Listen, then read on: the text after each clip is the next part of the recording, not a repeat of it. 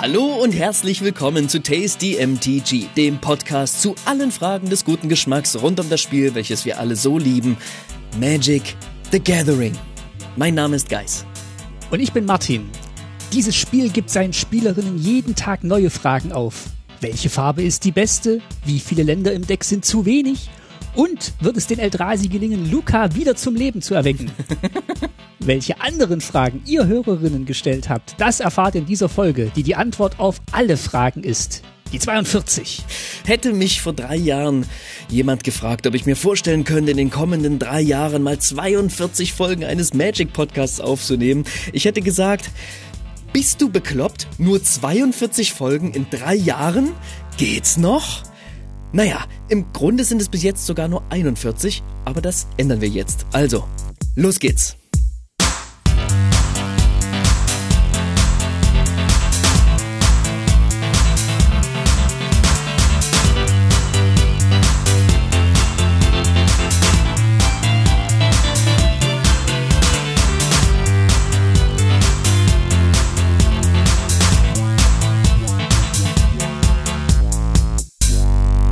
Ja, hallo Guys. Martin, hallo, ho, Tasty MTG. Ja, alles Gute zum Geburtstag von äh, unserem kleinen Podcast, den wir bei der 42. Ja. 40. Folge feiern. Glückwunsch zum 42. Dankeschön. Bin ich schon drüber. Herzlichen Glückwunsch.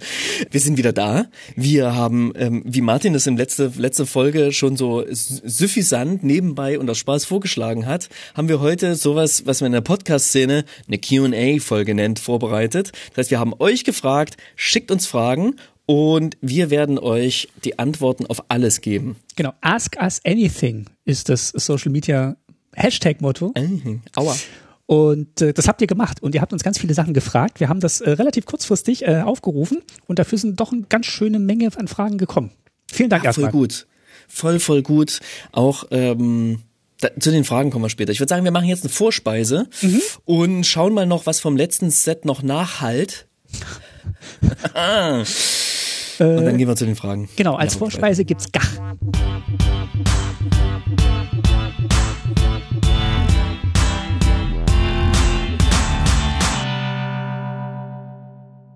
Ich kenne nur Goch. Ja, nee, Gach. Ein klingonisches Traditionsessen und ich dachte, da wir ja hier ein Science-Fiction-Thema haben mit der 42, per Anhalte durch die Galaxis, habe ich äh, Speisen rausgesucht aus anderen bekannten Science-Fiction-Universen. Und wir fangen an mit, mit Star Trek und den Klingonen, die äh, diese lebenden Würmer Gach essen. Nice. Ich zieh mir ja endlich Picard rein. Ich habe die Serie noch nicht gesehen. Welche und, Staffel ähm, bist du gerade? Also ich habe nur die erste geguckt. Das kannst du keinem erzählen. Ich fange die Folge an zu gucken und ich guck so und ich guck so und ich guck so und irgendwann denke ich, warte mal, die Folge, die knüpft doch überhaupt nicht an die letzte Folge an. Sehe ich, ach shit, ich bin ja in Staffel 3 aus Versehen gerutscht. So, weißt du? Dann schalte ich wieder auf Staffel 1 und sehe so, warte mal, diese Folgen knüpfen an nichts an von dem, was ich bisher gesehen habe. Ich habe einfach aus Versehen mit der, mit der zweiten Staffel angefangen zu gucken, habe die zur Hälfte durchgeschaut, habe dann gemerkt, dass ich die zweite Staffel schaue durch diesen Fauxpas oder durch dieses Versehen, wie ich es gerade erzählt habe, und schaue mir jetzt nochmal von vorn die erste Staffel an und bin jetzt in der Hälfte der ersten Staffel. Das ist ein großartiges ich habe quasi die. Hälfte der ersten, die Hälfte der zweiten gesehen. Ich finde, die erste braucht ein bisschen lang, bis es so in die Gänge kommt. Ah, finde ich aber gut, weil ich habe mich, ich habe mit der zweiten Staffel angefangen und habe mich ein bisschen überrumpelt gefühlt, weil die ganzen Charaktere nicht mehr eingeführt wurden. Ach so, ja. Mussten sie ja auch nicht, ne? Von daher habe ich die erste Staffel und so wie sie begonnen hatte, eigentlich genossen. Okay. War ja auch viel Fanservice dabei, Ja. den ich gebraucht habe. auch ein paar Plotholes drin, aber. Also die erste Staffel ist, glaube ich, nicht die beste. Es sind keine Schlaglöcher. Es sind keine Es sind Schlaglöcher, aber der, der, der Photonenantrieb. Ähm, äh, kommen wir zu ein paar Schlaglöchern. Ähm, zu ein paar Storyholes. Ähm, Ja. Also, eigentlich war unser Plan, hey komm, wir machen eine Folge Set Review zu Aftermath und haben uns dann dagegen entschieden. Ich hatte mich ja gefreut, aufgrund der Ankündigung und des Titels der Booster, der sogenannten Epilog-Booster, dass es eine sehr storylastiges Set wird. Das war meine Erwartung, die geschürt wurde. Kleines Set, Story-Booster. Wir kriegen jetzt nochmal die ganzen Infos, die uns vielleicht zuletzt gefehlt haben wir, wir kriegen Stories und, und kriegen einfach irgendwas, so noch so ein Ding obendrauf, so ein, so ein Sahnehäubchen. Aber was ist es stattdessen geworden, deiner, deiner Ansicht nach, Martin? Also wohlwollend kann ich sagen, es ist ein Versuch geworden von Wizards, mhm. von einer neuen Art Produkt. Ist meiner Ansicht nach nicht so ganz aufgegangen. Meine große Kritik davor war, das hatte ich auch schon mal in unserem Chat kundgetan, dass es für mich unklar ist, an wen sich dieses Produkt richten soll und was es sein soll. Also es wird als Miniset bezeichnet. Es mhm. ist aber irgendwie kein eigenständiges Produkt, mit dem du irgendwas machen kannst. Also es sind halt Einzelkarten, die vielleicht in eins von deinen Decks passen aber du kannst mhm. nicht ein Display kaufen, damit spielen, irgendwie vielleicht auch so ein Minigame machen, weil sie sich extra dafür ausgedacht hätten. Es ist einfach unklar, für, für was das für Karten sind. Die sind noch nicht mal besonders gut, wie ich jetzt auch gehört habe. Naja. Ähm, das sind einfach Illustri Illustrationen, die vielleicht die Story so ein bisschen ergänzen. Es ist noch nicht mal, das ist noch nicht mal so ein Ausblick auf was, was kommt. Vielleicht minimal, aber äh, also mir ist unklar, warum es dieses Produkt gibt. Ja, ich habe mich die ganze Zeit gefragt, hey komm, lass uns diese Folge so aufziehen, dass wir erstmal sammeln, was könnte Wizards vorgehabt haben, was war deren Vorhaben und was ist es am Ende geworden. Aber bei dieser Frage, was hatten sie vor, scheitere ich schon. Nein. weil ich es weil ich's wirklich nicht genau weiß. Denn ich dachte wirklich, okay, man macht dieses Set natürlich, wir gehen erstmal davon aus, Wizards will sehr viel Geld verdienen und wir lassen mal diesen ganzen Preis und dass diese Booster sehr viel Geld kosten außen vor. Wirklich. Lass das mal kurz aus unseren Köpfen hinaus, hinaus verbannen, dass diese 5 Karten Booster genauso viel kosten wie 15 Karten Booster und so weiter. Lass es mal kurz verbannen. Das ist, das ist äh, klar, dass es greedy ist und so ist es halt irgendwie. Bla. Das weggenommen. Was ist dieses Produkt? Als der Epilog Booster stand, dachte ich, ah, okay, man nutzt quasi die Idee, komm, wir machen nochmal was rein, womit wir extra viel Geld verdienen können, bla bla bla. Aber wir hängen das ganze Ding auf wirklich an der Story und machen diesem großen Epos, was wir hier beschrieben haben, geben dem nochmal einen würdigen Abschluss. Und das ist es, in Anbetracht der zwei Episoden Story, die noch rausgekommen sind, meines Erachtens überhaupt nicht. Ja, nee, das ist es, das ist es nicht geworden. Ich habe jetzt gerade nochmal nachgelesen. Ähm, Mark Rosewater hat in seinem Artikel Making Magic, uh, Doing the Aftermath, hat er nochmal geschrieben, was sie damit vorgehabt haben. Und ähm, mm. er schreibt, What we wanted was something like the extra scenes you see in Marvel movies during the credits. Just the opportunity to sum up a few things and to hint at where the story is going. Das ist schon, okay, kann ich, kann ich beipflichten, das ist es vielleicht mhm. auch. Aber ich zahle halt für diese extra Szenen am Schluss von einem Marvel-Film nicht nochmal extra Eintritt. Also das ist, das ist nett, wenn das dabei ist, ja. aber es ist jetzt nicht der Grund, warum ich ins Kino gehe. Aber lass mal kurz das Geld wirklich außen vor. So, sag, wir sagen einfach, wir sind unendlich reich und es ist uns vollkommen egal, was wir in Geld bezahlen. Und auf den Karten wird sicherlich hier und da was abgebildet, mhm. aber es ist ein Teaser in ganz vielen Fällen, denn die Stories, wir gehen gleich nochmal diese beiden Stories durch, die erzählen und erklären und offenbaren und schließen überhaupt nicht so viel ab, wie man denkt. Genauer gesagt werden eigentlich nur zwei Storylines so ein bisschen aufgegriffen. Und in, in Anbetracht der Vielzahl der Stories, die es hier gibt, die auf allen möglichen Welten stattfinden, in die wir auch bald reisen werden, Eldraine und so weiter, wird uns hier überhaupt nichts erzählt. Aber lass uns doch mal wirklich kurz in diese beiden, in diese beiden Storyteile hineinschauen, vorspeisemäßig, heute ein bisschen länger, ähm, damit wir das abgehakt haben und dann zu den Fragen kommen können. Okay, dann fange ich vielleicht mal an mit der ersten Story. Mach mal. Das ist übrigens auch die deutlich längere Story. Ja. Ich weiß nicht, ob die zwei oder dreimal so lang ist ungefähr. Ähm, und zwar, die dreht sich hauptsächlich um Nissa. Nissa ähm, ist jetzt auf Saal 4, hat ihren Funken verloren und auch ihre ihr Exoskelett, was sie sich als Phyrexianerin hat wachsen lassen, was ihr gewachsen wurde. Mhm. Und sie ist gerade dabei, das irgendwie in der Erde zu verscharren. Sie ist ähm, sie ist dabei, sie muss mit dem alles abschließen und verscharrt quasi ihr Exoskelett da in der Erde. Ähm, viele andere Planeswalker sind auch keine Planeswalker mehr. Koth, Karn, Teferi, alle haben den Funken verloren und ja, hängen jetzt alle auf Saal 4 ab, glaube ich. Mhm. Während Chandra da so buddelt, äh, während Nissa da so buddelt, kommt Chandra dazu die ist noch ein Planeswalker und die will los, Ajani zu suchen. Nissa ist da erstmal richtig enttäuscht, weil ähm, sie erinnert sich daran, sie ist aufgewacht ähm, nach ihrer Phyrexianisierung und hat in die Augen von Chandra geblickt und hier ähm, haben sie natürlich die, den Versuch gemacht und der ist eigentlich auch ganz schön gelungen, finde ich, diese Beziehung zwischen Nissa und Chandra ähm, mal zu definieren, aus, aufzuschreiben und wirklich ähm, ja auszuformulieren. Ähm, Finde ich sehr schön, dass sie das gemacht haben. Das ist vielleicht so der große Pluspunkt schon mal an der Stelle an dieser Story, dass sie das versuchen, ähm, ja, gerade zu rücken, weil da in der Vergangenheit auch viel Porzellan zerschlagen wurde. In äh, vor allem den War of the Spark Büchern und im, im zweiten Buch vor allem. Mhm. Mhm. Ähm, ja, genau. Und Nissa hofft jetzt eigentlich, dass Chandra bei ihr bleibt, aber Chandra ist eigentlich schon auf dem Sprung, weil sie will Ajani suchen. Denn ähm, warum nicht? Der muss ja irgendwo sein und äh, jetzt, wo die beiden sich gefunden haben, äh, ist eigentlich auch diese Beziehung noch nicht, äh, nicht fragil und deswegen kann man auch sofort aufbrechen und Ajani suchen. Ist ein bisschen. äh, kann ich Nissa schon verstehen, ist ein bisschen ein komisches Signal. Aber ähm, okay. Chandra, Planeswalk davon, das ist das Coole, wenn man Planeswalk ist, kann man einfach gehen. Das denkt sich Nissa dann auch. Ja. Ganz cool eigentlich, das Planeswalken. Schade, auch, dass ich es nicht mehr kann. Ist auch so ein bisschen sauer. Also wie gesagt, äh, absolut nachvollziehbar. Und während sie da jetzt noch weiter buddelt und ähm, äh, ihr, ihr Exoskelett eingräbt, taucht auf einmal ein Riss auf in, was weiß man nicht, aber im Gefüge ihrer Realität gerade. Und aus diesem Riss kommt ein riesiges Biest raus, das attackiert sie und äh, sie sie versucht ihre Kräfte zu zu manifestieren. Sie ist ja immer noch, also sie kann ja immer noch ähm, Elementarmagie machen. Sie ist halt bloß kein Planeswalker mehr. Sie mhm. sie kann auch so ein bisschen zaubern. Äh, wird aber äh, so ein bisschen in, in, in, äh, an die Wand gedrängt und äh, wird aber dann gerettet von Korf, Teferi und äh, Karn, die, zur die zur Rettung kommen. Die drei Musketiere. Natürlich. Das Biest, stellt sich dann heraus, kam aus dem Portal des Weltenbaumes und hat da, äh, als das Silex explodiert ist in den Blind Eternities, in den blinden Ewigkeiten, hat er da irgendwelche Risse reingemacht. Das ist, hat bestimmt keine Auswirkungen auf die Zukunft. Ich muss wieder, ich muss wieder sagen, die haben keine, keine so richtige Ahnung, wie alles zusammenhängt und schreiben es halt auch rein in den Text. Ja, nee, ist klar. Es ist einfach, vielleicht, vielleicht geht es in die blinden Ewigkeiten. Vielleicht geht's auch irgendwo anders hin. Man ja, genau. Es. Ich glaube, ich glaube, was gesagt werden soll, ist, hey, wenn du da durchgehst, dann landest du jetzt nicht sicher in Ikoria. Kann auch sein, dass du da durchgehst und dass es dich dann vaporisiert. Soll das ein ikorianisches Biest sein?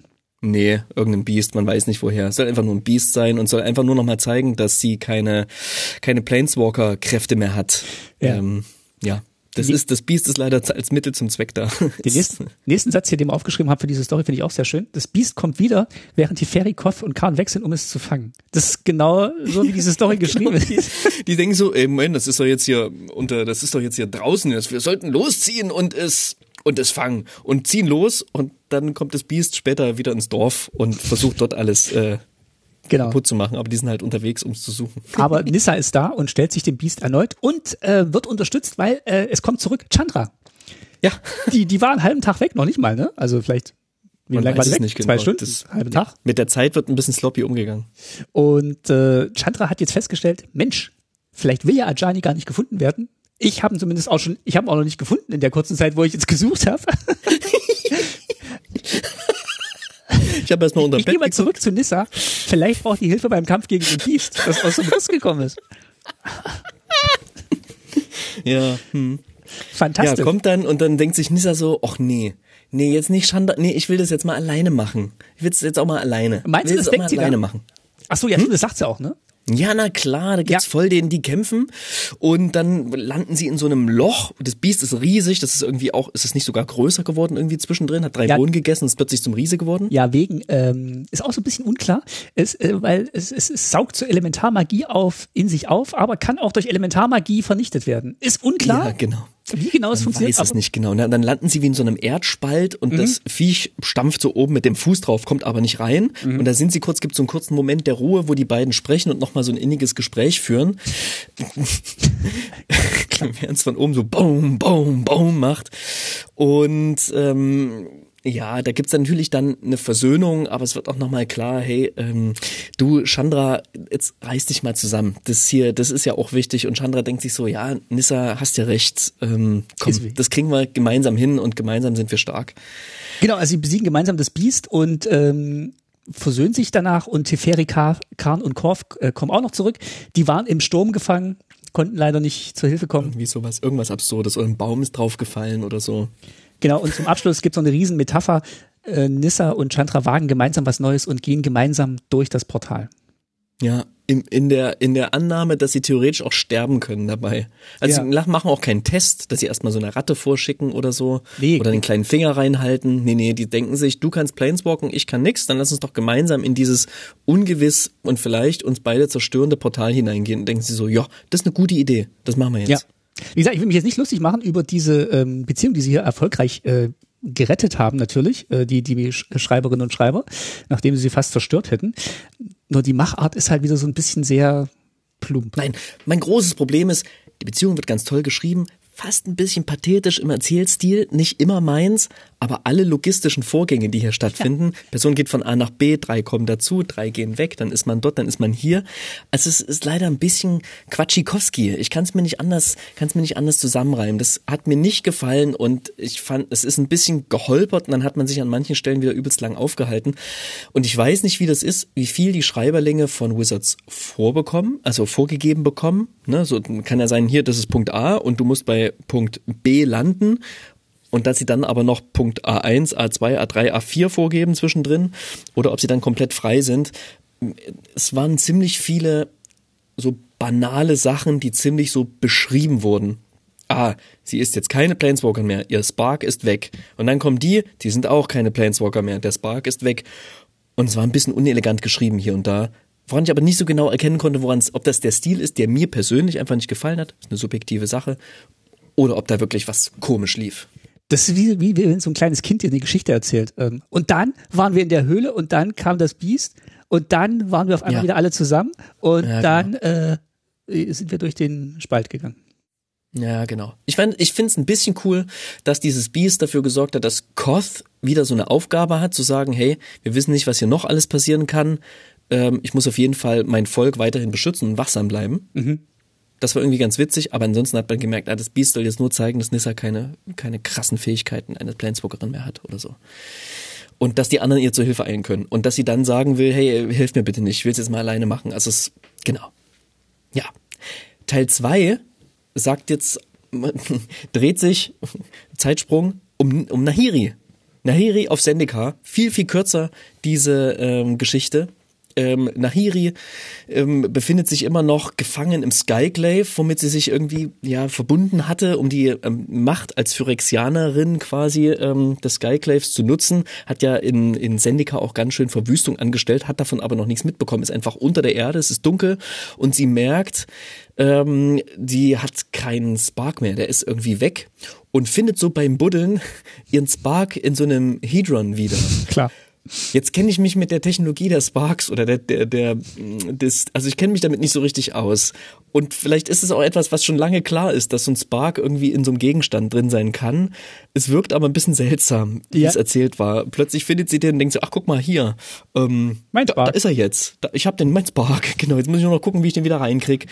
Und ähm, schafft es dann tatsächlich auch irgendwie rauszukommen aufs Plane und sieht halt, was sie, was sie ähm, für Zerstörung angerichtet hat und äh, Schuldgefühle und ein sehr langer innerer Monolog. Und dann, ah, wer kommt da?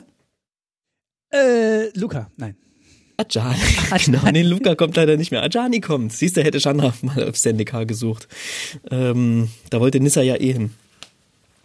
Äh, Ajani kommt und denkt sich so, hey, Nahiri, ich war so ein Phyrexianer, du warst eine Phyrexianerin, wir beide sind doch irgendwie, wir teilen doch so ein bisschen die gleichen, das gleiche Schicksal, die gleichen inneren Konflikte. Und Nahiri denkt sich so, hm, warte mal, warum kommt der hierher?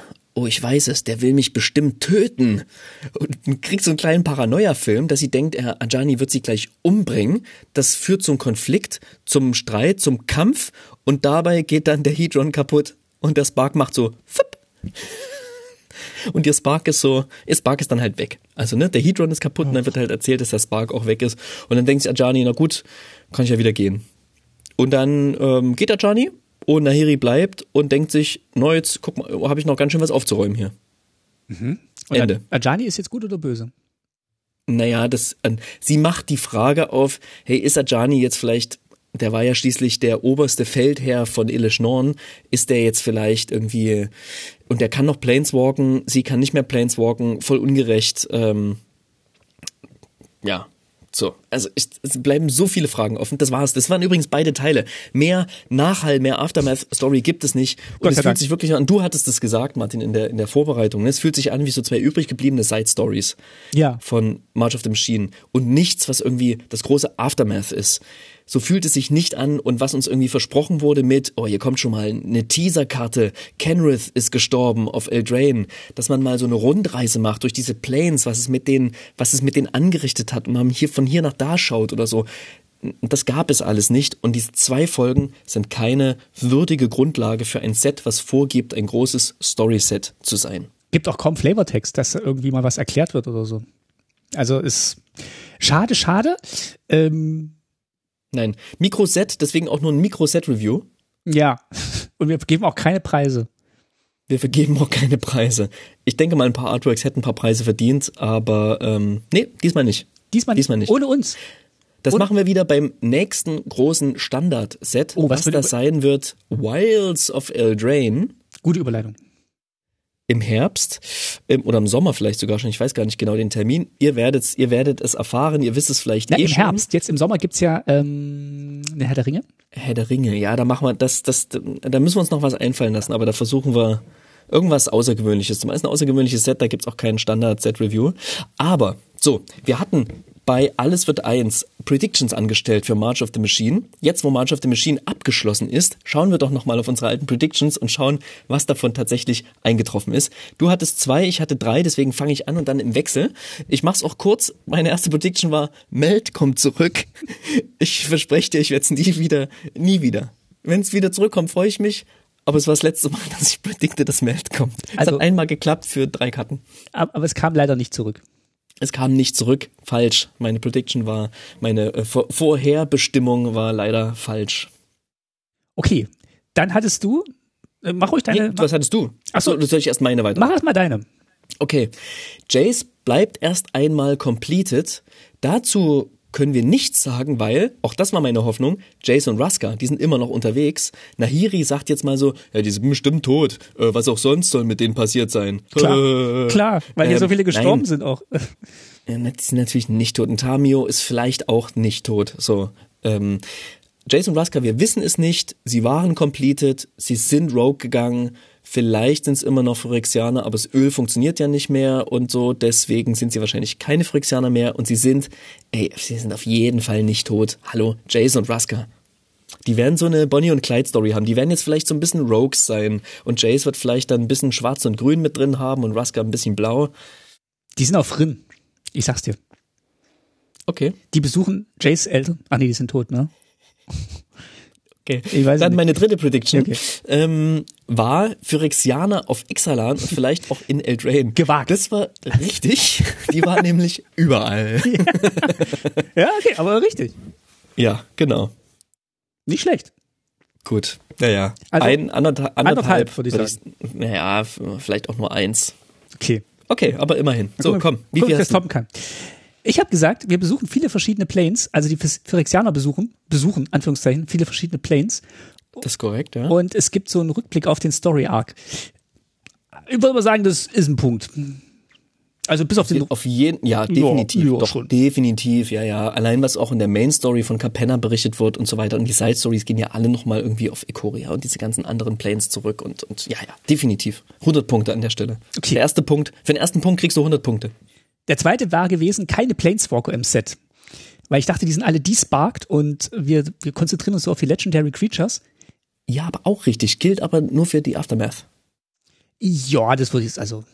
Also es gab schon Planeswalker und so ganz hat Wizards davon jetzt auch nicht gelassen und ich glaube, das werden sie auch Nee. nicht machen. Also da würde ich, den Punkt würde ich jetzt nicht nehmen. Also das, ähm, Ja, ja, man hat auch bei allen so ein Türchen offen gehalten, dass es wieder Planeswalker werden könnten. ja, beim nächsten Event-Set in fünf Jahren oder so. Stimmt. Oh, wow, sie ist wieder ein The Planeswalker. Resparking of, äh, of all. Was wäre doch so gut gewesen, Elspeth jetzt einfach nur zum Erzengel werden zu lassen. Hätte Nur das sie ist. Planeswalker, das wäre cool. Ja. Und dann ja, geht die genau. Rogue und in fünf Jahren müssen dann alle gegen Elspeth kämpfen. Ja, und bei, bei Teferi, Khan und Koth wird es auch nur so, ey, die sind halt jetzt sehr erschöpft. Das wird schon wieder. Die sind sehr erschöpft, ja. Ah, ja. Okay, du. Okay. Aber lass uns doch ein paar neue Predictions anstellen für die, für das Set, was da kommt. Wilds of Eldraine. Mhm. Ich fange wieder an, würde ich sagen. Klar, hau raus. Und ich weiß nicht mehr genau, was ich mit meinen Predictions gemeint habe. Meine erste Prediction ist Anarchie im Märchenwald. Also Kenrith ist tot Mhm. und ich glaube, die Story wird sich darum drehen, dass jetzt irgendwie alle versuchen, so ihr eigenes Ding zu machen und es tausende mini kleine Konflikte gibt und keine Struktur und so ein bisschen ähm, so ein bisschen Herr der Ringe, wenn sie nach Moria kommen, aber dort schon irgendwie alles verwüstet ist. So. Okay.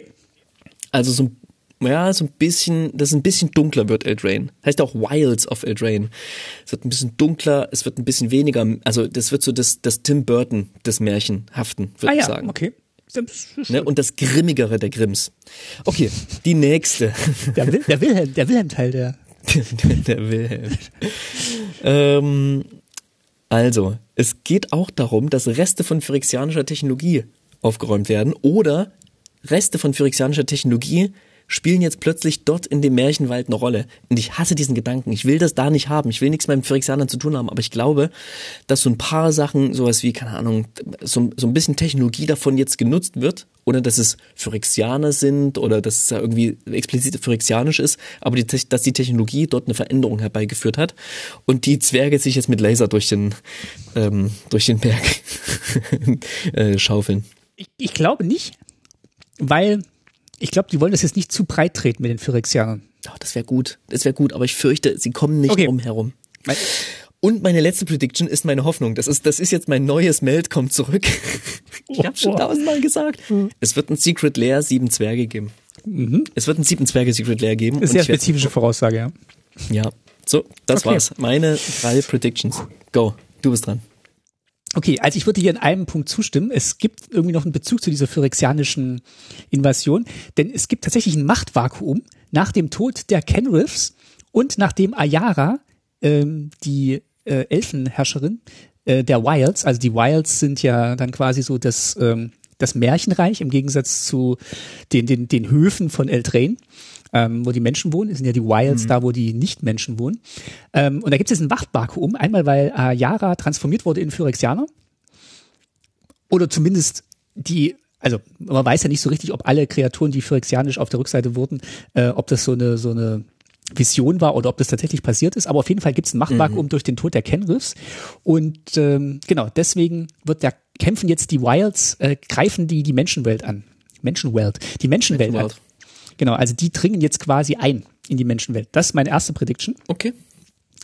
Dann meine zweite Prediction ist, ähm, um halt diesen Menschenwelt mechanisch irgendwie darzustellen, es gibt ein Turnier um die Nachfolge der, der, der, der von, von Kenrith. Ähm, Uh, schöne Idee. Das heißt, äh, irgendwas mit den Rittern, äh, beim letzten Mal war ja irgendwie so Ritter, Matters, diesmal irgendwie gibt's ein Turnier. Ähm, Ich denke, es wird, es wird vielleicht Battle Tournament geben. Vielleicht, irgendwie, irgendwie sowas. F- Fände ich schön. Diese Karten, der Kartentyp Battle wird es jetzt mit Tournament geben. Keine Ahnung. Das ist meine Bonus-Prediction. Und, alter, und äh, alternativ oder zusätzlich sage ich noch, ähm, die Kinder von, ähm, von Kenriff kommen zurück, weil die sind ja in Strixhaven zum Studium. Die kommen, die kommen heim und denken, Mensch, alle tot. Wo ist, wo, wo ist eigentlich Luca? Wo sag ich Luca? Und äh, die müssen auf eine Quest gehen. Und deswegen dachte ich, es gibt eine neue Mechanik, die heißt Quests. Und da müssen Kreaturen, äh, weil ich dachte, dieses Abenteuerbuch mä mäßige, das, das brennten sie jetzt ein bisschen um. Also ist auch noch dieses, äh, gehst du auf ein Abenteuer? Nee, du gehst jetzt auf eine Quest und da musst du irgendwas erledigen, damit äh, irgendwas passiert. Und die, ähm, genau, ziehen da jetzt aus, um irgendwas äh, zu erledigen. Sehr, sehr schön. Gut, wir lassen das jetzt einfach mal so stehen und kommen dann in so ein paar Monaten wieder drauf zurück, denn bis zum nächsten Set vergehen jetzt tatsächlich ein paar, Mo also bis zum nächsten Standard-Set vergeht jetzt ein bisschen Zeit. Oh. Gut, Okay.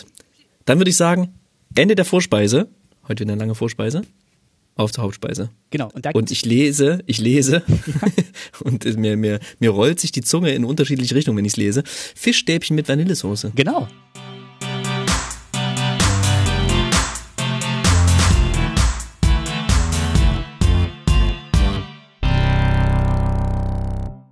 Weitere großartige Science-Fiction-Serie Doctor Who. Und äh, als der Bist du, bist du ein, wie nennen die sich gleich nochmal, Doctor Who-Fans? äh, Whovians irgendwie sowas? Hu Hooligans, nein. Hooligans. ähm, ich glaube Hooligans.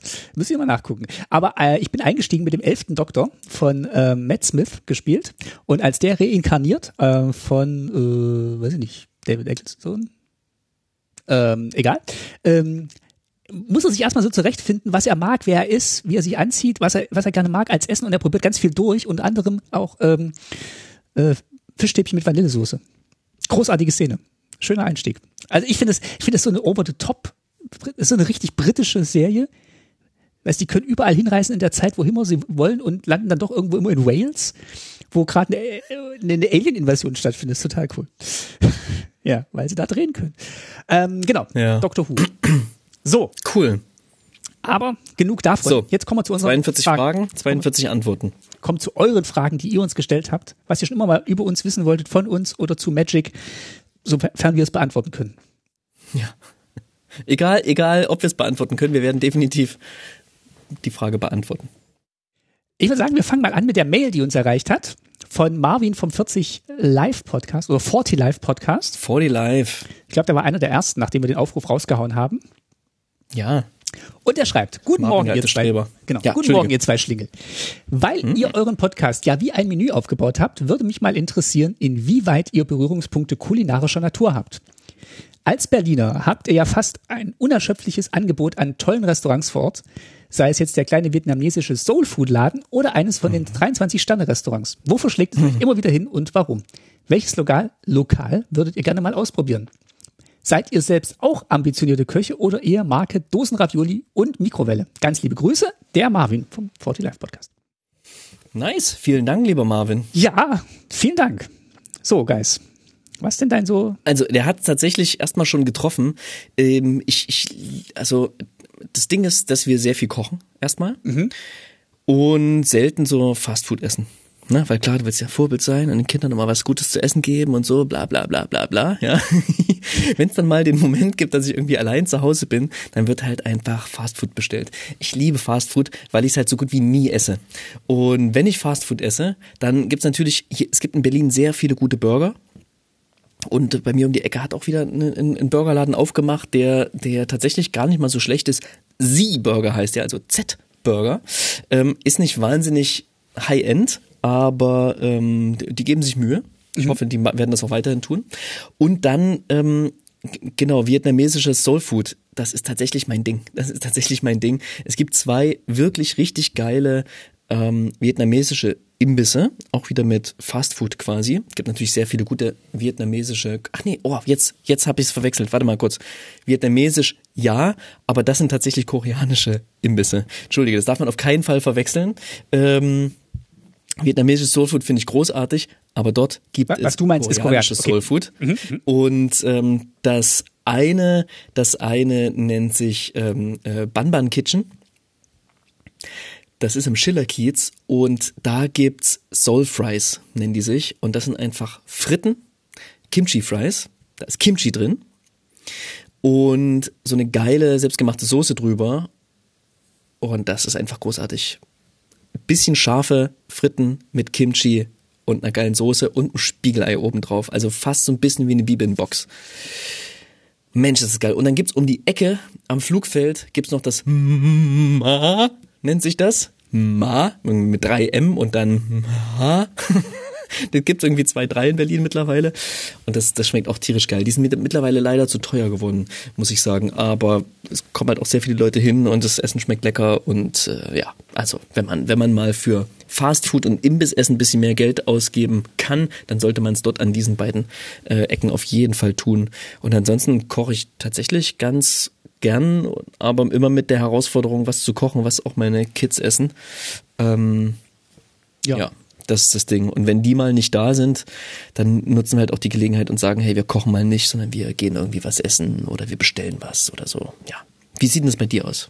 Wir kochen und backen auch sehr viel selber. Hm, hauptsächlich auch bedingt durch jetzt die letzten zwei, drei Jahre, wo man dann eh sehr viel zu Hause war und äh, sich umstellen musste, so was man denn so isst und trinkt.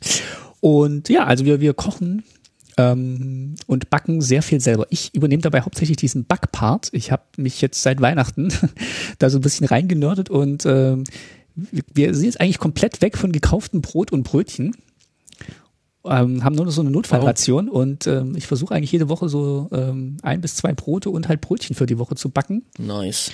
Und äh, genau, das mache ich. Im. Ofen, nicht, nicht im Backbrotautomat oder? Nee, nee, nee, im Ofen. Also schön so mit oh. Teig machen, ruhen lassen, abstechen, Brötchen ruhen lassen, in den Ofen. Das ist auch so ein bisschen so, also wenn ich, wenn ich ähm, wenn ich nochmal meinen Beruf wählen müsste, so einen Handwerksberuf, würde ich, glaube ich, Bäcker machen, weil es genau meine Zeit ist, weil ich so früh aufsteher bin. Ich glaube, ich wäre ein guter Bäcker geworden. Wirklich? So ja. mit früh um drei, um ja. zwei irgendwie am Start sein? Ja, ich, ich mag das, Boah, wenn, wenn irgendwie alles noch schläft und ich Sachen machen kann. Ähm, Geil. Ich glaube, das, das, das, das hätte mir gefallen. Ich finde es großartig, weil ich habe immer das Gefühl, dass ich jedes Mal, wenn ich zum Bäcker gehe und ein Brötchen einkaufe, dass der sich einfach mega quält die ganze Zeit. Zumindest mein Bäcker sieht immer unfassbar verpennt aus und als wäre es die schlimmste Berufswahl deines Lebens gewesen. Nee, ich, ich, kann, ich kann damit was anfangen. Also, und ich würde dann auch irgendwie so, so auf dem Land halt wohnen, in, in meiner Bäckerei oder neben meiner Bäckerei. Möchte, muss natürlich auch tagsüber schlafen, also brauchst dann auch ruhig tagsüber, aber das wäre dann eine super Kombi. ähm, okay. Genau, ansonsten kann ich ein sehr gutes Risotto machen, Kürbis, äh, Kürbisrisotto. Und ähm, als Tipps in Berlin habe ich zwei Sachen rausgesucht. Einmal äh, Richtung Fast Food gibt's am Nollendorfplatz Fresh and Fast Hotdog in der Motzstraße 1. Das ist ein super Hotdog-Laden. Uh, Hotdog, ja. Also direkt, wenn ihr aus der, aus der S-Bahn, äh, Quatsch, aus der, aus der U-Bahn rausfallt am Nollendorfplatz, geht einmal über die Straße drüber. Da, wo früher der ähm, Wagen stand von den drei Damen am Grill, da so ein bisschen weiter. Mhm. Super Hotdog-Laden, ähm, auch mit vegetarischen Hotdogs in vielen verschiedenen Variationen und Belägen und äh, ganz toll.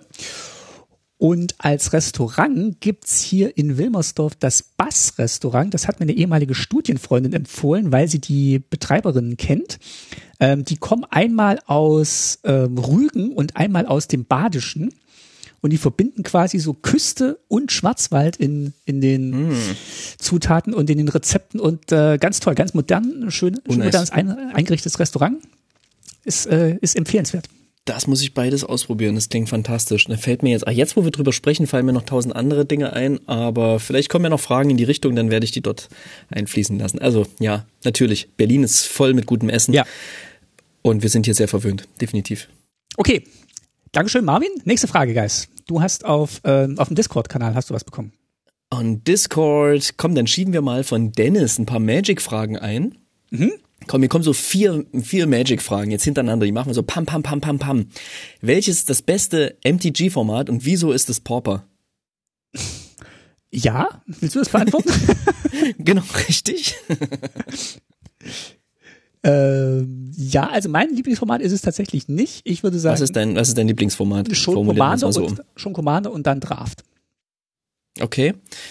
E, beim, bei mir ist es aktuell Pauper. Tatsächlich hat Popper in den letzten Jahren tatsächlich Commander getoppt, aber ich spiele immer noch super gern Commander und Draften tue ich zu selten. Draften ist immer so ein krasses Highlight, dass es sich gar nicht in ein regelmäßig gespieltes Format bei mir einreihen kann. Nein, Draft auf Arena und Commander halt ähm, Spelltable oder in echt. Mhm. In echt. Okay. Und Popper ist natürlich das ist ein großartiges Format, ist ganz, ganz toll. Aber hört uns, hört euch einfach die Popper-Folgen an, die wir bisher gemacht haben. Da hört ihr das in, ganze, in ganzer Breite. Was für einen Einfluss hat Arena und äh, Magic Online auf die Magic Experience. Ist Magic dadurch weniger social geworden? Ähm, nee, würde ich nicht sagen. Auf meine Experience hat es vor allem den, Eindruck, äh, den, den Einfluss, dass ich viel mehr mit den Karten spielen kann, die in den neuen Sets drin sind, weil ich viel günstiger, viel öfter Karten ausprobieren kann und jetzt nicht ähm, 20, 30 Euro für einen Draft ausgeben muss, da dreimal verliere und dann neue Karten habe, mit denen ich dann aber erstmal auch nicht weiterspiele. Ähm, also für mich hat's, bei mir hat es tatsächlich dazu beigetragen, dass ich mehr Spaß habe, neue Karten auszuprobieren und mir auch mal vielleicht so ein Brawl-Deck zu machen oder ein Standard-Deck und einfach so ein bisschen rumzuexperimentieren und dann rauszufinden, welche Karten sich gut für mein Commander-Deck eignen würden oder welche Karten ich cool finde. Ähm, und das bedingt dann auch wieder dadurch, dass ich dann mehr Spaß habe beim Commander-Spielen. Ja. Mm, ich spiele super selten nur noch digital. Ich spiele einfach analog und Spelltable ist, ist ein wichtiges Ding nach wie vor. Deswegen ähm, kann ich es von mir auf meiner persönlichen Seite aus gar nicht sagen.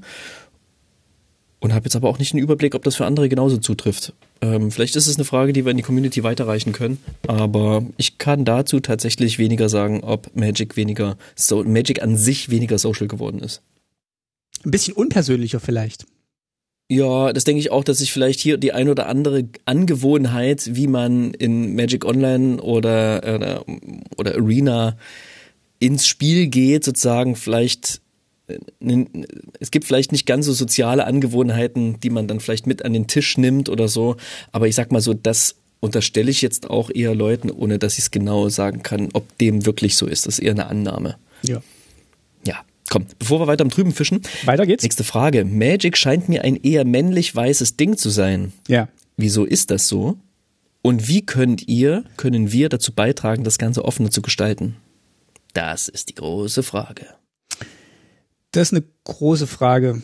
Ähm, es ist auf jeden Fall so, würde ich jetzt auch sagen. Also was, was man auch wahrnimmt, wer über Magic spricht. Also es gibt natürlich weibliche und es gibt auch diverse Stimmen, aber allein, wenn man guckt, wer, wer, wer macht dieses Spiel, das sind halt irgendwelche mittelalten weißen Dudes hauptsächlich. Es gibt nicht es gibt nur, da, nicht nur. Das ne? ist auch diverser geworden, muss ich sagen. Ja, Okay, ähm, muss ich muss ich zugeben.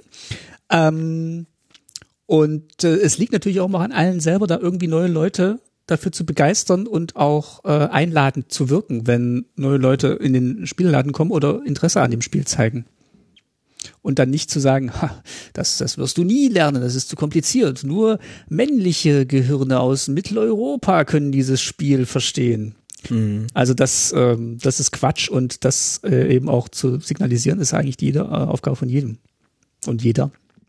Das ist natürlich eine Riesenfrage, auf die wir jetzt nur schlaglichtartig antworten können. Also Magic scheint mir ein eher männlich-weißes Ding zu sein eher ein männlich-weißes Ding zu sein. Ja, das kann gut sein, aber ich glaube, es ist wichtig, dass wir begreifen, dass Magic kein männlich-weißes Ding ist, sondern erstmal einfach davon ausgehen, dass ganz, ganz viele oder ein wichtiger Teil von Menschen, die nicht weiß und nicht männlich sind, das Spiel auch spielen und das Ganze als solches begreifen. Das finde ich ist, glaube ich, schon mal, mhm. schon mal wichtig, dass wir einfach davon ausgehen, dass auch wenn die Leute jetzt vielleicht nicht alle in Erscheinung treten, ja. mhm. dass sie, dass es trotzdem nicht weiße, nicht männliche äh, ähm, Personen gibt und das sozusagen, ähm, ich habe festgestellt, auch in Communities, die vermeintlich männlich sind, dass nicht alle Personen in diesem Kreis männlich gelesen werden oder gelesen werden wollen. Wichtiger so. Punkt, ja. Ähm, dass das auch ein wichtiger Teil ist und dass das auch in dieser vielleicht ähm, männlich gelesenen Community vielleicht sogar ein sehr wichtiger Anteil ist an, ja, genau, Personen, die queer sind oder homosexuell beispielsweise. Und wie können wir dazu beitragen, das Ganze offener zu gestalten? Naja, ich glaube, dass wir unser Mindset dahingehend öffnen, dass diese Personen da sind und dass sie ein Teil von Magic sind, ohne dass wir immer sagen, das sind ja nur wir, weil das ist ja auch eine Form von Abgrenzung. Mhm. Martin und ich, wir sind leider die männlich weißen Typen. Das ist leider so und wir lieben dieses Spiel. Ähm, Kleinigkeiten tun wir, versuchen so gut es geht zu gendern beispielsweise und versuchen irgendwie diesen Gedankengang in der Sprache, der der Podcast ist, auch irgendwie mit hineinzutragen. Ähm, naja, und an sich einfach offen sein. Keine Ahnung. Es ist, ist eine große, wichtige Frage. Und schlaglichtartig ist das, was ich dazu jetzt als Antwort geben kann. Ja, ich, wie gesagt, ich finde es immer schön, wenn Leute sich willkommen fühlen. Wir versuchen auch mit diesem Podcast so einladen wie möglich an alle möglichen Leute zu sein, ob sie jetzt das Spiel schon kennen, ob sie jung, alt, egal welchen Geschlechts sind. Und ähm, wir hoffen, es gelingt euch. Und wenn es uns nicht gelingt, dann sagt uns, was wir vielleicht besser machen können. Und äh, empfehlt den Podcast auch gerne, wenn ihr schon findet, dass wir es gut machen. Ja. Ähm, letzte Frage, letzte ja. Frage von, von, von Dennis ähm, und die vorerst letzte Frage. Eure liebste Karte oder euer liebstes Deck für Magic EinsteigerInnen Womit huckt ihr die Leute? Mm. Huckt ihr die Leute, die nicht Magic spielen, vermutlich, ist die Frage, ne? Ja. Vielleicht tatsächlich mit einer legendären Kreatur, vielleicht sogar mit einer Universes Beyond Kreatur um zu sagen, guck mal, hier kannst du jetzt vielleicht bald Gandalf spielen, hier kannst du äh, Frodo spielen, mm. kannst du Galadriel spielen ähm, und dann darüber vielleicht, also ich würde es jetzt nicht über einen, über einen Spruch machen, ich würde es vielleicht schon über eine Kreatur versuchen zu machen oder über ein Thema. Ähm, was, was würdest du denn gerne als Zauberer machen wollen? Würdest du gerne mm. große Kreaturen beschwören wollen? Würdest du gerne Feuerbälle auf deine Gegner schießen? Also vielleicht mal so versuchen rauszubekommen, was, äh, was denn der Spaß an so einem Zauberer zu sein, die, die andere Person ähm, antreibt. Mhm. ich muss sagen, dass ich gar nicht so oft versuche, Leute in Magic reinzuziehen, sondern meistens über Magic Leute kennenlernen, die schon längst reingezogen sind und meistens noch viel, viel tiefer drinstecken als ich selbst.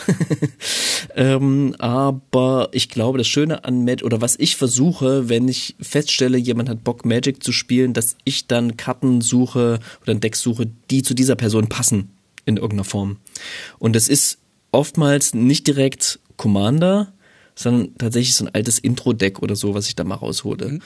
Ähm, aber ich versuche, dass das Thema irgendwie die Person individuell anspricht. Hast du mal versucht, deiner Frau Magic beizubringen? Oder Jupp, sieht's das ist leider schief gegangen, ja. Wie sieht's mit deinen Töchtern leider aus? nicht geklappt.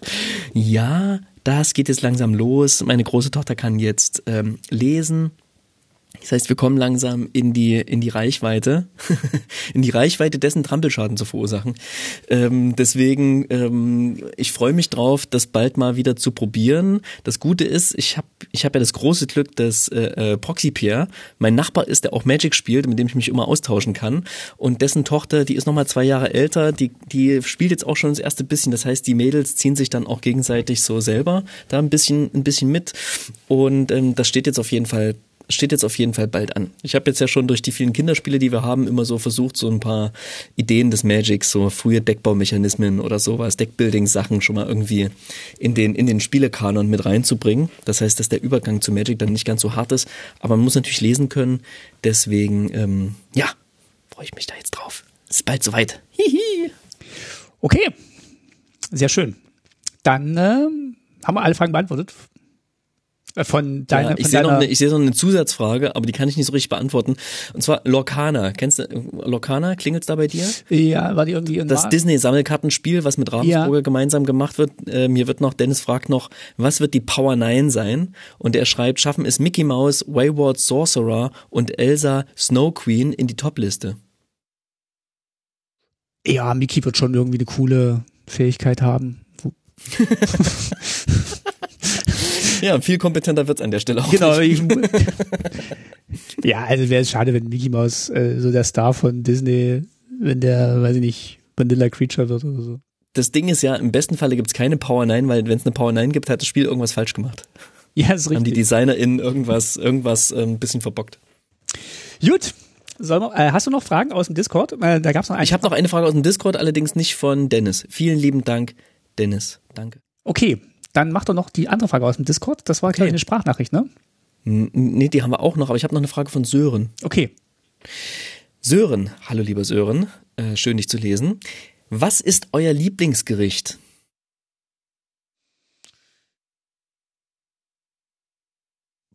Ähm, ich habe ja tatsächlich mhm. äh, so, so, ein, äh, so ein Kindheitslieblingsgericht, was wir auch noch regelmäßig essen.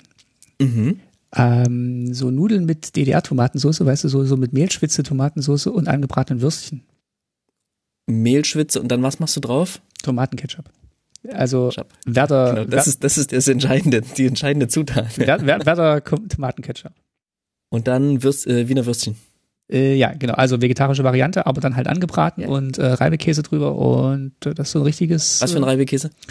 Äh, so, so, so einen günstigen aus dem Supermarkt. Also, ähm, ja, also Gratinkäse oder Edamer oder so, ja. Oh ja, Mann, das kommt sehr, sehr nah ran an mein Lieblingsgericht. Das Gericht. Ich habe das auch, das, was du beschrieben hast, das hat meine Oma immer so ge gekocht. Ähm, meine Mutter fand das immer ein bisschen zu eklig, aber ja tatsächlich so in der Pfanne angebratene Stückchen von Wiener mhm. Würstchen. Mhm. Aber vor allem ist es so ein fetter Teller Pasta. Mhm. Ich liebe einfach Nudeln, ich kann das nicht anders sagen. Am liebsten, meine Lieblingspasta-Sorte sind Linguine.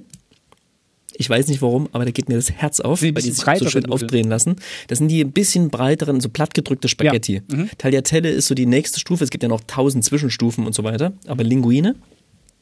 Am liebsten von einer etwas besseren Marke ähm, so dass es einen guten Al dente Punkt hat, einen längeren Al dente Punkt, die nicht irgendwie außen zerfallen und innen drin noch hart sind. So, das heißt, da muss man tatsächlich ein bisschen ähm, ein bisschen mehr Geld ausgeben sozusagen ähm, und dann Tomatensoße und ich habe so eine Tomatenrezept, Soßenrezept nenne ich es jetzt mal in großen Anführungsstrichen meiner Schwester, die sie mir, das sie mir gezeigt hat und zwar ist das passierte Tomaten mit Creme fraiche mit Kräutern mm. verrührt. Piep, piep, piep, piep, piep. Relativ simpel und dann geriebenen Gouda. Das klingt aber auch äh, unter die Tomatensauce, damit die Tomatensauce den Gouda schon schmelzen lässt. Ja, das macht, alles richtig so macht meine Freundin auch so. Ja, ja, ja. Mm. Das ist ganz. Äh, Genau, also nichts Fancyes. Ähm, also das äh, für uns fancy, aber jetzt nicht aufwendig zu produzieren. Auf jeden Fall. Ach, schön. Gut. Willst du die Sprachnachricht noch machen? Im Tasty vereint. Ja, es gibt noch, Dennis hat mir auch noch eine Sprachnachricht geschickt und die spiele ich jetzt einmal vor. Ich glaube, das sind zwei Fragen.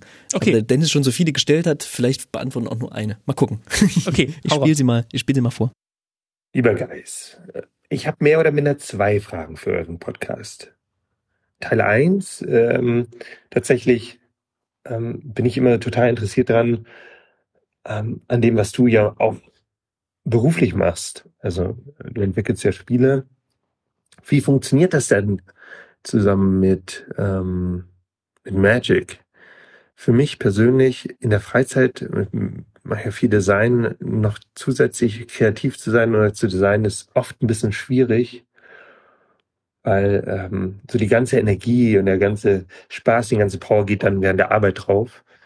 Und dann fühlt sich das dann abends auch so ein bisschen nach Arbeit an, kreativ zu sein. Hört sich ein bisschen doof an, wahrscheinlich. Aber wie ist das für dich? Ähm, ist Magic-Spielen dann immer noch Eskapismus?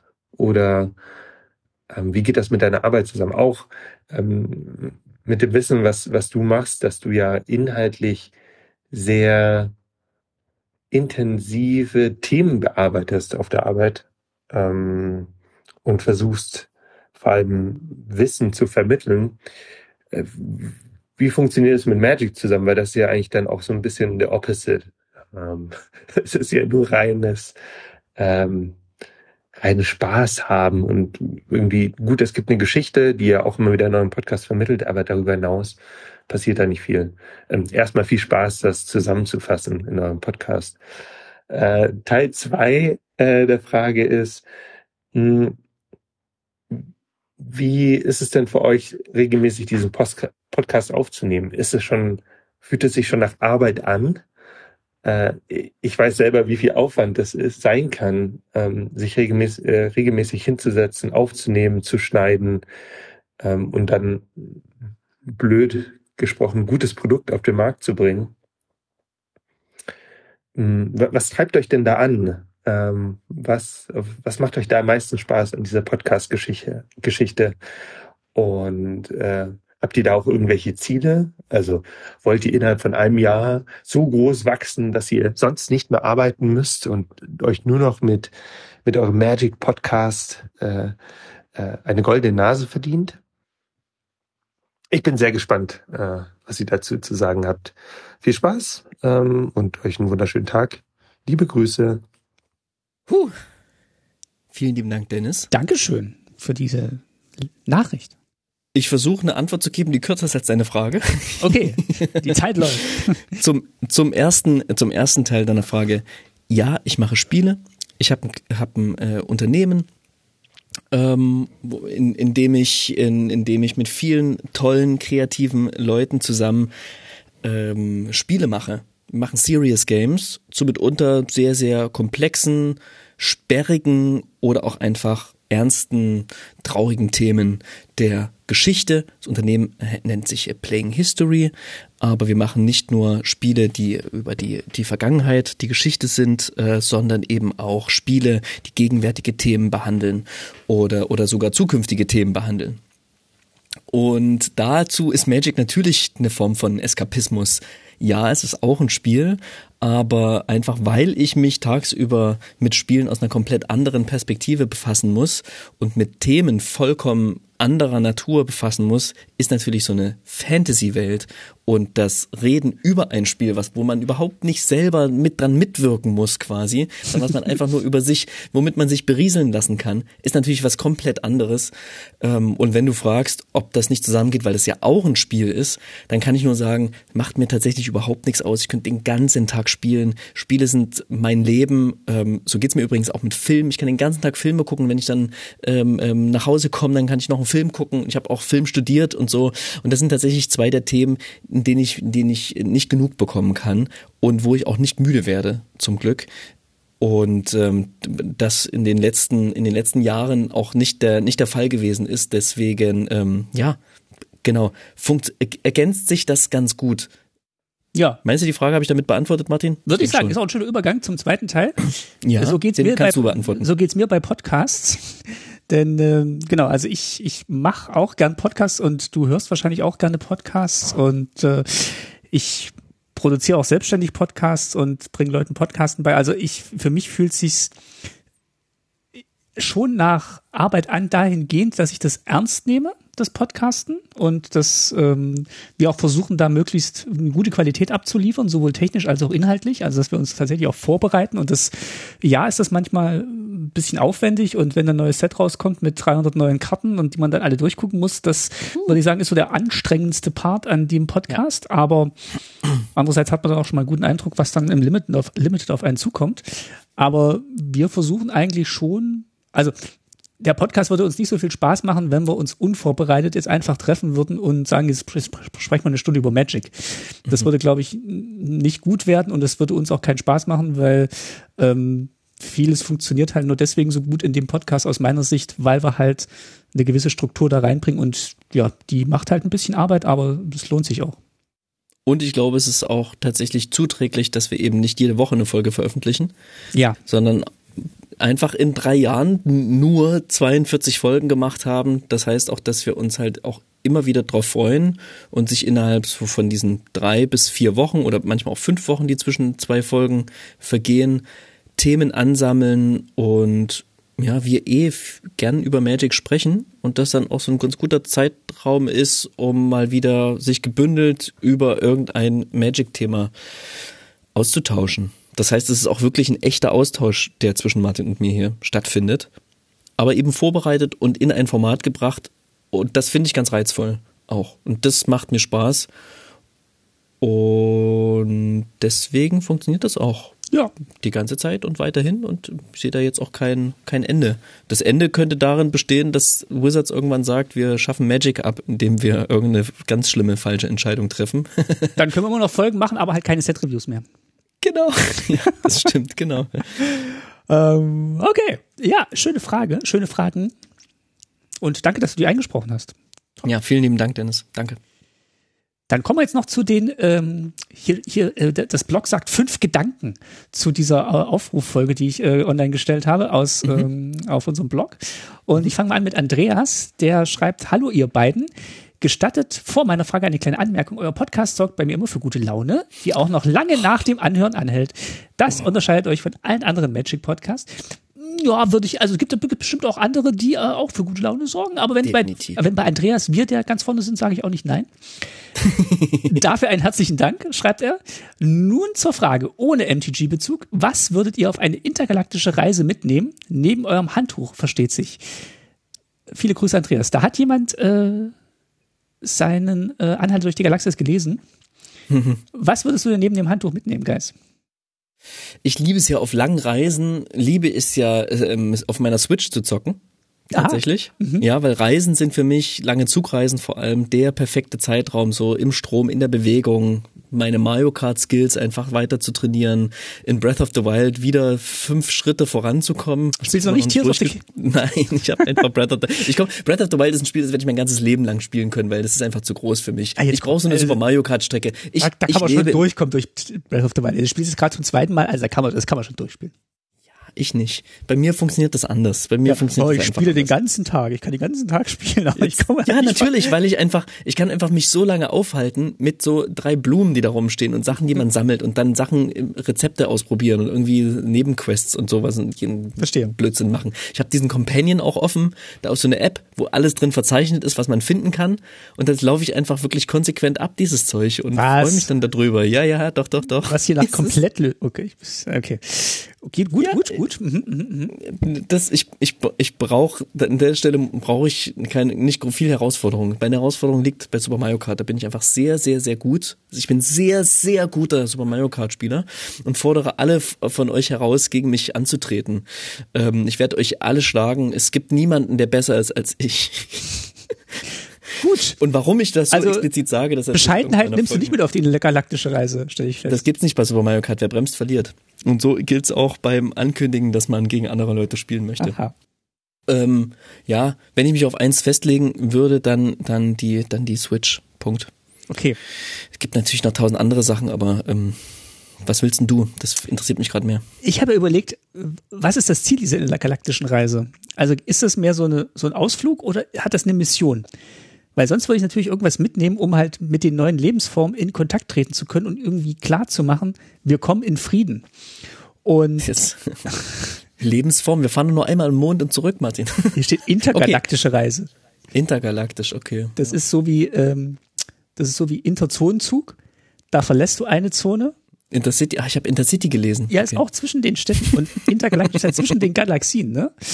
Und ähm, ich weiß nicht, ob ich Magic mitnehmen würde, weil das ist ja schon ein sehr kampforientiertes Spiel.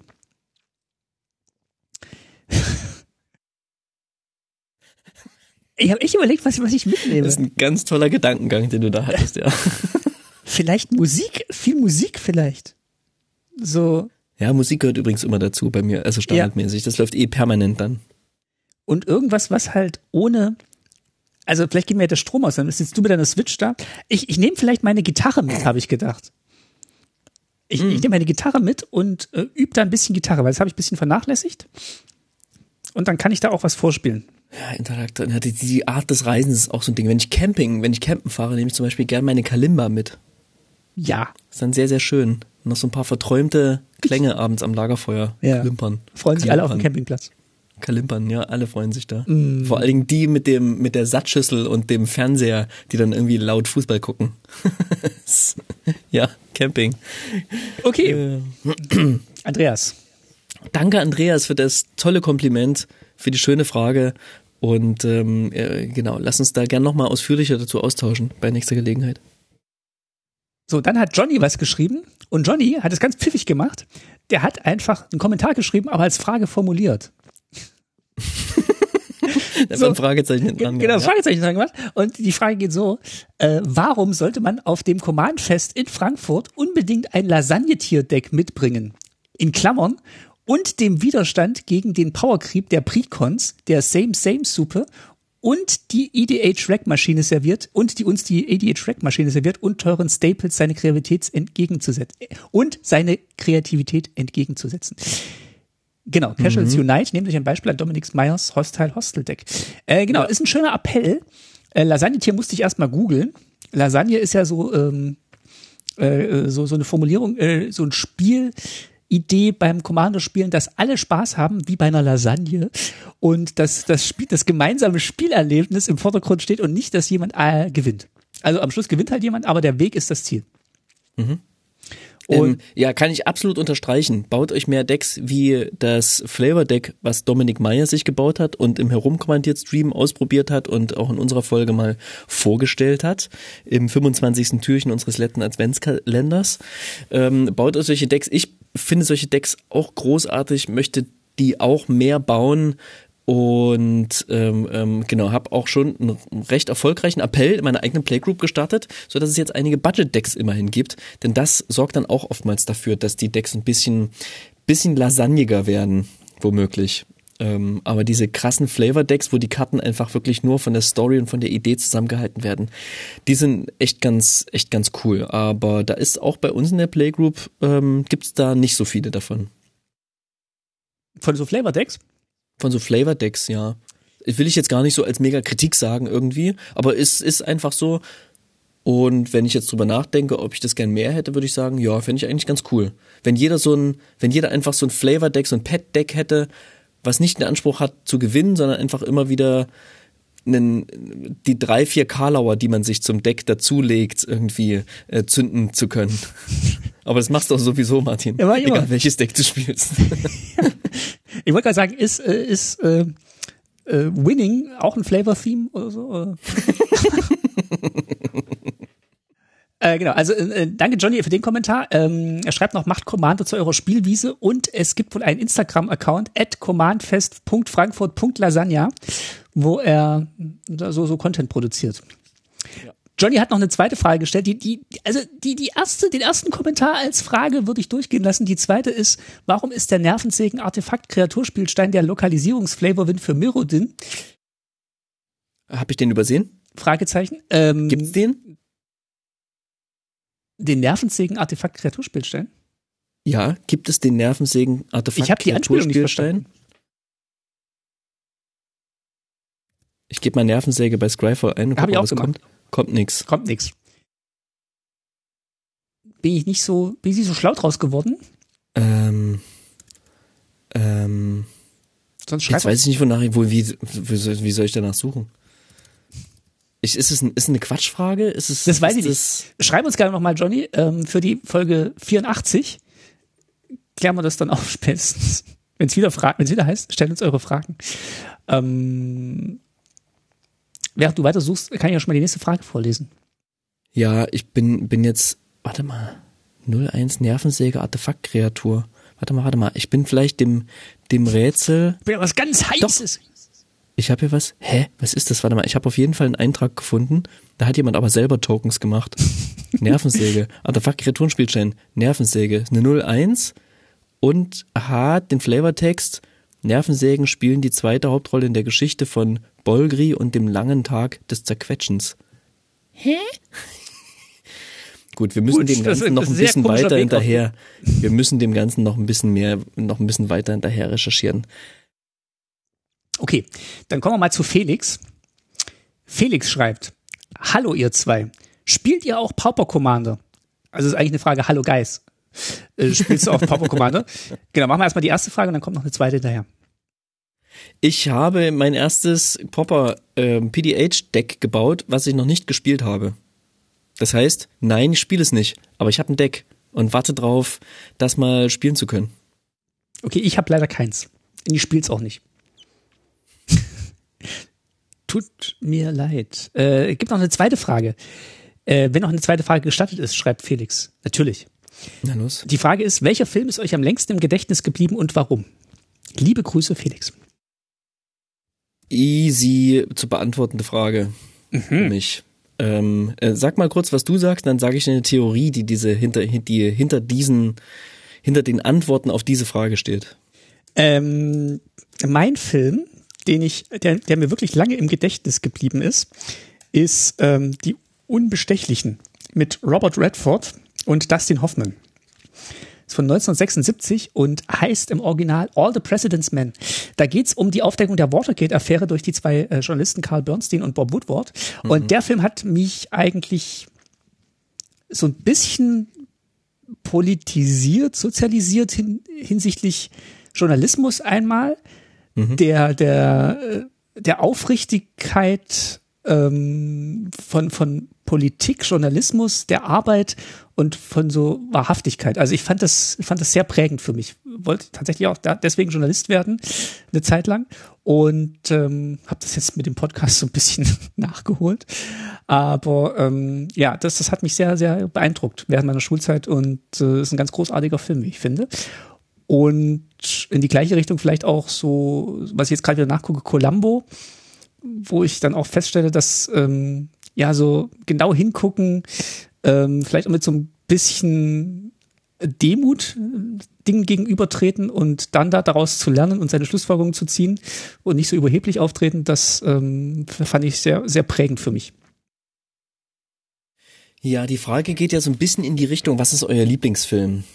Nicht Oder? ja, nicht unbedingt. Ich Nee, hab auch, nicht unbedingt? Ich habe auch überlegt, ob, ob ich jetzt den Lieblingsfilm sage, aber es ist, also, welcher Film am meisten im Gedächtnis geblieben ist. Hm, ist es nicht der Lieblingsfilm? Nee. Nee, Hättest du auch einen schlechten Film genannt? ja. Also am, im Gedächtnis geblieben ist mir zum Beispiel Man, or, Man on Earth.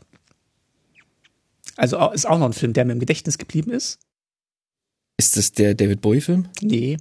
Nee. Das, ich, kann nicht, ich kann nicht viel über diesen Film sagen, weil Okay. äh, dann, ist, dann ist er komplett gespoilt. Aber Okay, gut. Man on Earth. Dann, okay, okay, dann, dann, dann, ich habe nur eine Theorie, zu, wenn man, wenn man fragt, was ist dein Lieblingsfilm, dann ist es tatsächlich so, dass die ersten drei Dinge, die man nennt, sind allesamt Filme, die man gesehen hat an wichtigen Punkten, Momenten seines Lebens, die auch in, manchmal in Verbindung mit wichtigen Entscheidungen stehen. So wie das, was du jetzt genannt hast. Ein Film, der dich dahin geprägt hat, so, ein, so einen Stups in Richtung Journalismus gegeben hat. Oder zumindest an den Moment deines Lebens, den du gesehen hast, wo du vielleicht diese Entscheidung getroffen hast. Mhm.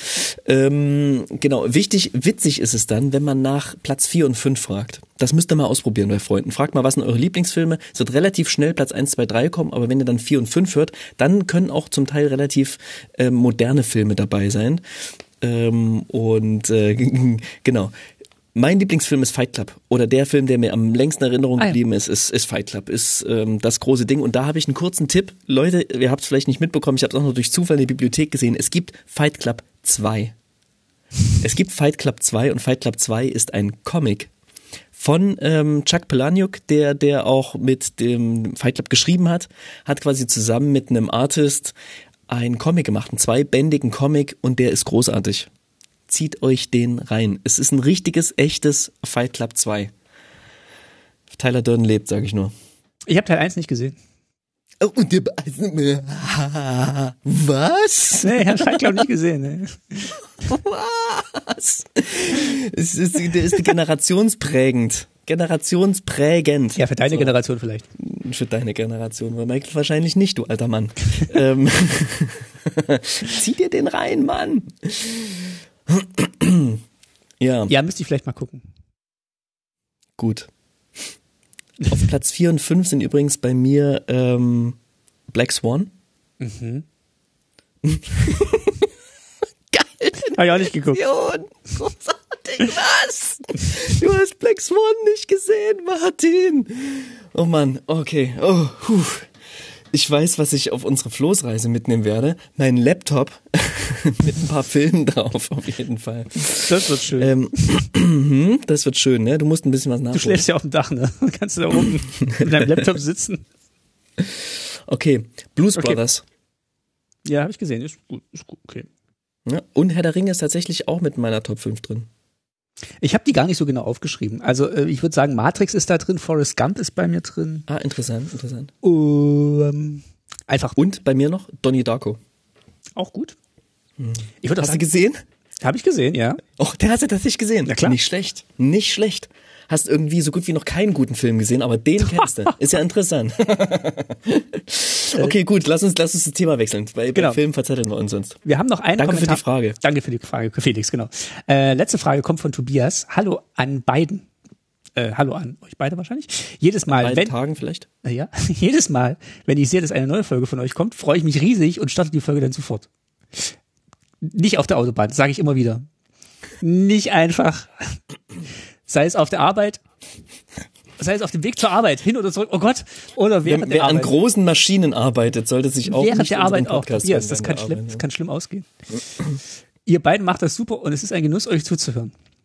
Dankeschön. Meine Frage wäre, was war euer schlimmster Magic-Fehler, äh, Spielfehler, den ihr jemals gemacht habt? Also so ein Fehler, der so dumm und spielwichtig war, wo man sich später nur fragt, warum? Mit freundlichen Grüßen, Tobi. Bei mir war es auf jeden Fall mit Magic anzufangen.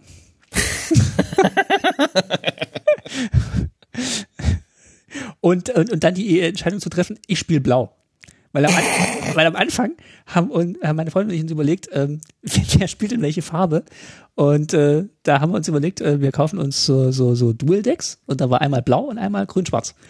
Und äh, meine Freundin hat dann grün-schwarz genommen und ich habe blau genommen. Und es war irgendwie, ich habe gedacht, irgendwie das andere gefällt mir besser. Die spielt da Kreaturen und äh, greift an und Sachen von mir sterben und ich ziehe hier Karten und pff, äh, und Tap-Sachen. Äh, wann kann ich denn mal angreifen? Ich glaube, es war mein größter Fehler, blau anzufangen. Ich überlege gerade, mein persönlicher größter Spielfehler, der mir so nachhängt, wo ich denke, oh, hättest du das mal anders gemacht. Gibt's bei mir eigentlich nicht. Also ich ärgere mich dann nicht so sehr drüber, muss ich ganz ehrlich sagen. Ja, also es ist eher so, so dass ich großes lerne. Ärger, den ich irgendwie mitnehme, gibt's auch nicht, weil wir ja tatsächlich auch irgendwie, so irgendwie darin äh, geschult haben, das dann so auszuwerten und eher so ein Learning draus zu ziehen. Das sind dann eher so Zufallssachen, wo man sich so ärgert, dass so der Zufall irgendwas Doofes herbeigeführt hat, was man nicht ändern konnte so. Und es gibt auf jeden Fall auch unangenehme Spielerfahrungen. Ich kann ja eine teilen in unserer Playgroup.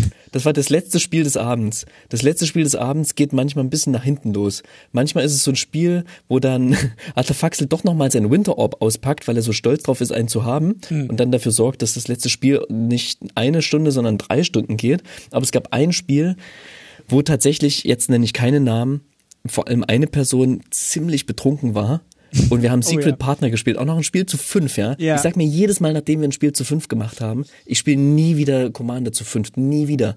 Ähm, und das war Secret, Secret Partner haben wir gespielt, ja? Ja, das war anstrengend. Wo man quasi, wo man quasi, ähm, genau, da war ich dabei, ja. du warst dabei, ja, ich weiß es nicht mehr, weil ich habe mich so doch, auf diese Person doch, fixiert. Ich war dabei, ja. Genau, und diese Person hat einfach nichts mehr gecheckt und zwar mein, war mein Partner und, äh, und es ging einfach, es war alles schlecht, alles war schlimm, man, es gab keinen Verlass, es gab keine Kommunikation. Es war alles so, ich habe was gespielt, dann hatten die Gegner noch irgendwie ein gutes Blatt und haben mir irgendwie noch alle Artefakte geklaut und es war ja. alles so, und war, äh, was mache ich sehr hier? lange Spielzüge teilweise. Ich wollte, ja, die, die Länge der Spielzüge ist noch so unerträglich. Oh, und da dachte ich, es war ein Fehler, dieses Spiel noch zu machen. Dieses letzte Spiel. Hätten wir doch lieber noch eine Runde Mau Mau gespielt oder ja.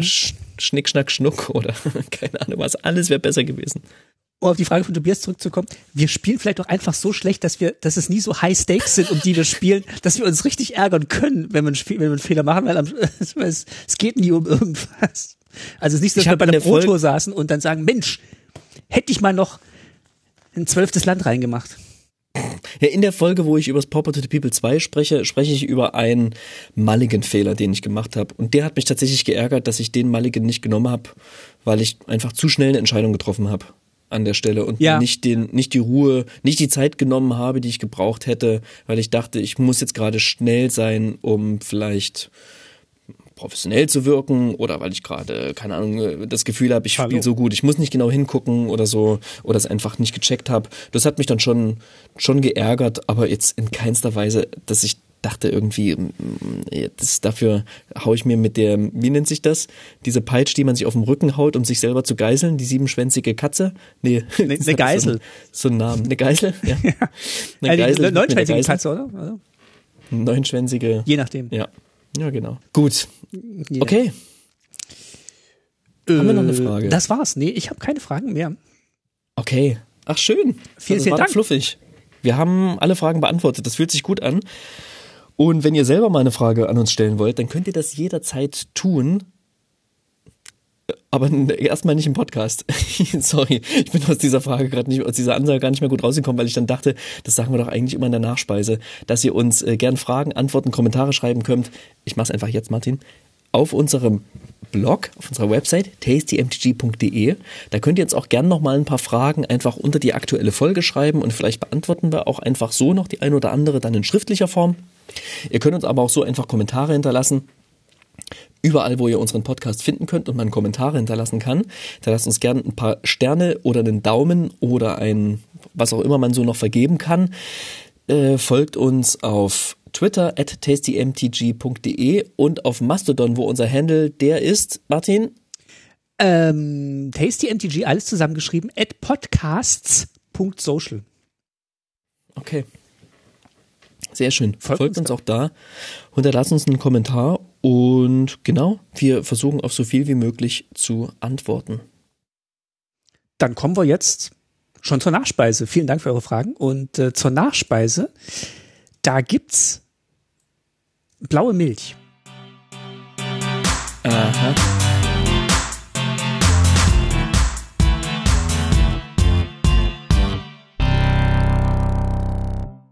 Ja, in Star Wars gibt's blaue Milch. Hm, diese hätte mich jetzt fragen können. Ich habe gerade überlegt, ich, gibt's in Star Trek nicht auch blaue Milch in, in, in Quarks Bar auf Deep Space Nine? Wird das mal benannt? Ähm, da gibt's viele blaue Getränke. Das stimmt, ja. Das ist jetzt das ist die übliche Farbe von Science-Fiction-Getränken. Ja. Ist blau. Blaue Milch. Ja, äh, was haben wir denn als Nachspeise, Guys? Ich, wir haben nichts vorbereitet, weil eigentlich dieses ganze Q&A-Ding ist eine einzige Nachspeise gewesen. Wir haben so viel schon erwähnt, unsere Lieblingsfilme. Ähm, ich habe schon meine, meine Top 5 genannt. Fehlt bei dir noch was in den Lieblingsfilmen, Martin? Ähm, der Hofnarr ist ein ganz großartiger Film, wie ich finde.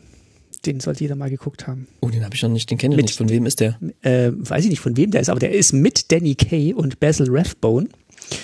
So aus den 60ern, würde ich sagen, 70ern. Ist so eine Persiflage auf äh, so Swashbuckling-Filme, Robin Hood, ähm, Errol Flynn-Filme und ähm, ja, Danny Kaye spielt darin großartig. Er zeigt alles, was er kann.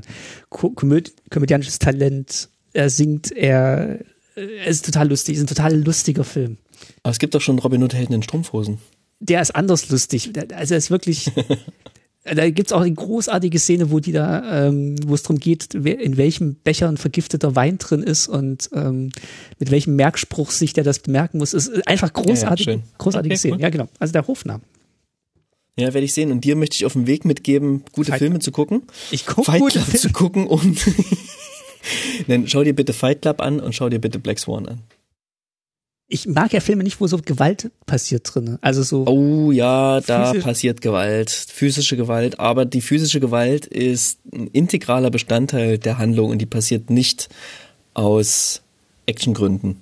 Ja, ich fand auch The, The Wrestler Aber dann sollst du vielleicht auch nicht, ja, ich wollte gerade sagen, ne, dann solltest du dir vielleicht auch nicht Black Swan angucken, weil da geht's natürlich auch The Wrestler, Black Swan, alle Darren Aronofsky-Filme, Ja. The Whale, der jetzt neu ist, sind einfach sehr physische Filme. Äh, da geht's einfach ja immer um den Körper und um die, um die Physik des Menschen und wie sie misshandelt wird auf unterschiedlichste Art und Weise. Und bei Black Swan geht's eben um die, ich sag mal, physischen Misshandlungen, die Ballett Balletttänzerinnen anfügen kann oder wo sich Balletttänzerinnen selbst auch ähm, körperliche Schmerzen zufügen im Zuge ihres Trainings. Und ähm, da geht's aber vor allem auch, es ist eine Reise nach innen und eine Reise, äh, Ah, eine Reise der Schauspielerin sozusagen, der Balletttänzerin, wie sie in den, den schwarzen Schwan versucht in sich zu entdecken oder dem versucht Raum zu geben. Und das ist, boah, Ja, ich, also ich, ich ganz, ganz toll.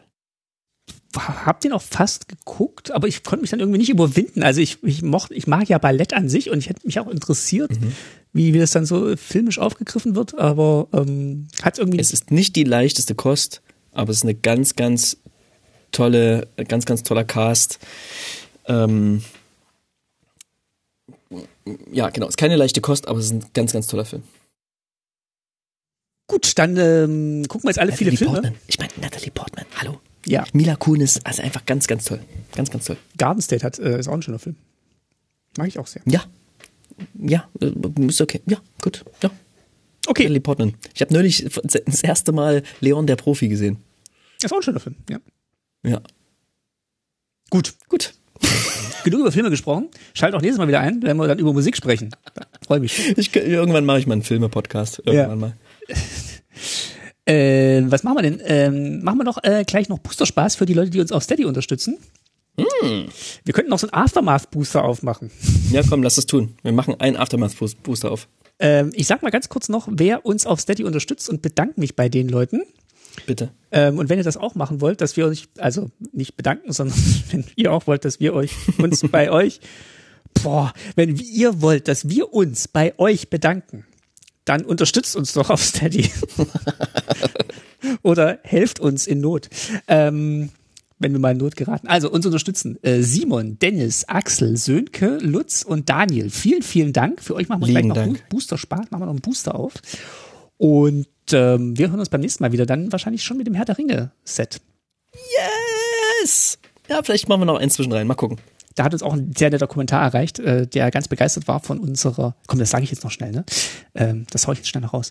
Ähm, äh, hier, weil wir immer Kommentare vorlesen und es wäre schade, wenn wir jetzt ausgerechnet den nicht vorlesen, finde ich. Ähm, hat auch Felix geschrieben, dass das eine sehr, dass die beste Magic Podcast Folge, die er je gehört hat, war. Und er hätte noch nie Berührungspunkte mit Pen and Paper gehabt und war skeptisch und wir hätten das ganz, ganz toll gemacht. Und er freut sich schon, und das ist eigentlich so der, der Hin, die Hinleitung auf das Herr der Ringe Set. Und ähm, genau, da müssen wir, da müssen wir schon noch mal die Latte ein bisschen höher legen, finde ich. Ja, ich weiß noch nicht so richtig wie, aber wir werden es definitiv versuchen. Zweites Frühstück erstmal.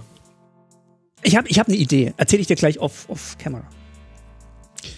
Okay, Gut. ähm, Jetzt sagen wir Tschüss. tschüss. Danke Bis fürs bald. Zuhören. Ciao. Schön, dass es euch gibt und bis bald. Tschüss.